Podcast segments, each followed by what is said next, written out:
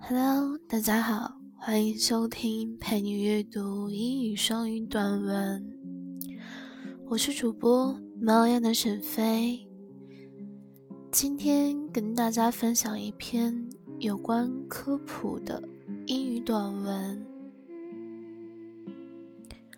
意想不到的减肥方式，抖腿也算吗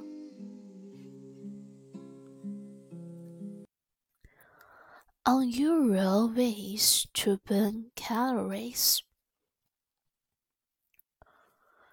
Burning more calories can help you lose and maintain a healthy weight. 燃烧更多的卡路里可以帮助你减肥并保持健康的体重。 Exercising and eating the right foods are two effective ways to do this, but you can also boost the number of calories you burn in more unusual ways. 锻炼和吃正确的食物是两种有效的方法，但你也可以通过更不寻常的方式增加你燃烧卡路里数量。 here are several unconventional ways to burn calories. 这里有几种非传统的燃烧卡路里的方法。First, cold exposure. 一、寒冷暴露。Exposure to cold temperature may help boost your metabolic rate by stimulating brown fat activity in your body. 暴露在寒冷的温度下，可能会刺激你体内的棕色脂肪活动，从而帮助你提高代谢率。While your fat stores are mainly made up of white fat, they also include small amounts of brown fat. 虽然你的脂肪储备主要由白色脂肪组成，但它们也包括少量的棕色脂肪。These two types of body fat have different functions。这两种体脂有着不同的功能。White fat's main function is energy storage。白色乳房的主要功能是储存能量。In contrast, the main function of brown fat is to maintain body heat during cold exposure. 相比之下，棕色脂肪的主要功能是在寒冷的环境中保持体温。Human studies indicate that exposure to cold temperature may significantly increase calorie burning. 人体研究表明，暴露在寒冷的温度下可能会显着增加卡路里的燃烧。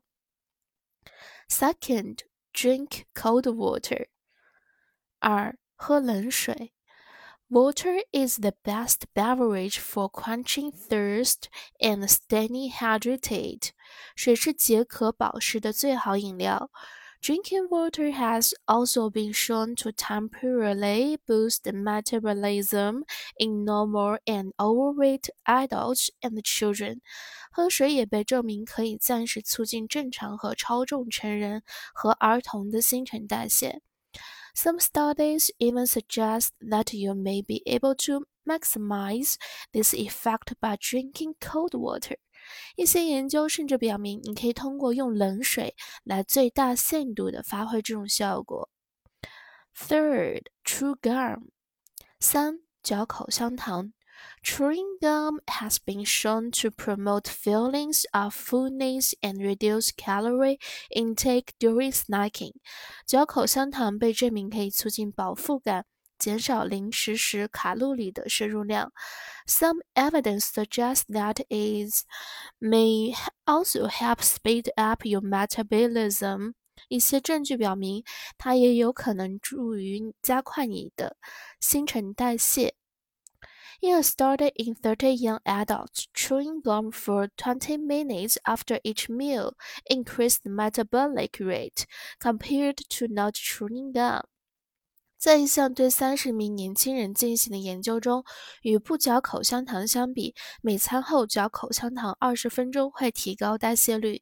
In addition, the rate remained higher after an over Night fast。此外，隔夜进食后，利率仍保持较高水平。First, fidget more. 四、坐立不安。Exercising burns calories and helps you stay fit. 运动可以燃烧卡路里，帮助你保持健康。However, more subtle forms of physical activity can also boost your metabolic rate. rate。然而，更微妙的体力活动也可以提高你的代谢率。This concept is known as non-exercise activity thermogenesis NEAT, which is include fidgeting. fidgeting。这一概念被称为非运动活动生热 NEAT，其中包括坐立不安、Fidgeting involves moving body parts in restless manner, such as repeatedly bouncing a leg, tapping fingers on a table, and playing with rings. 坐立不安包括一种不安分的方式移动身体部位，比如反复弹跳一条腿、手指在桌子上敲打，以及玩戒指。 in one study, people who fidgeted while seated or standing were shown to burn five to six times more calories on average than when they sat or stood still. 在一项研究中，坐着或站着坐立不安的人，平均比坐着站着不动的人燃烧卡路里多到五到六倍。Fifth, laugh often. 五、经常大笑。It's often said that laughter is the best medicine. 人们常说笑是最好的良药。Indeed, researcher has confirmed that laughter may improve many aspects of mental and physical health, including memory, immunity, and arterial function. 事实上，研究已经证实，笑可以改善心理和身体健康的许多方面，包括记忆力、免疫力和动脉功能。What's more, laughing also burns calories. 更重要的是，笑也会燃烧卡路里。In one study, forty-five couples watched movies that were either humorous or serious。在一项研究中，四十五对夫妇观看了幽默或严肃的电影。When they laughed during the funny movies, the metabolic rate increased by ten to twenty percent。当他们在看滑稽电影大笑时，他们的代谢率增加了。 百分之十到百分之二十。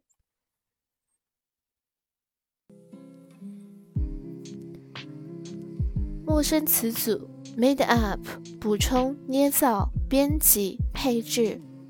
陌生单词：boost，动词使增长、推动、改进、使兴旺。unconventional，形容词，人态度、行为标新立异的。quench。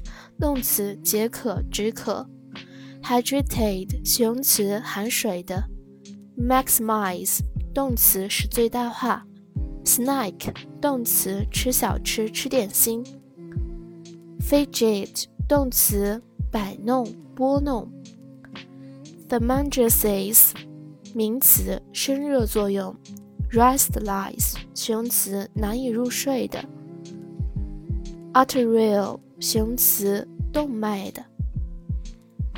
今天的分享到这里就跟大家说再见了，感谢您的收听，我们下期再见。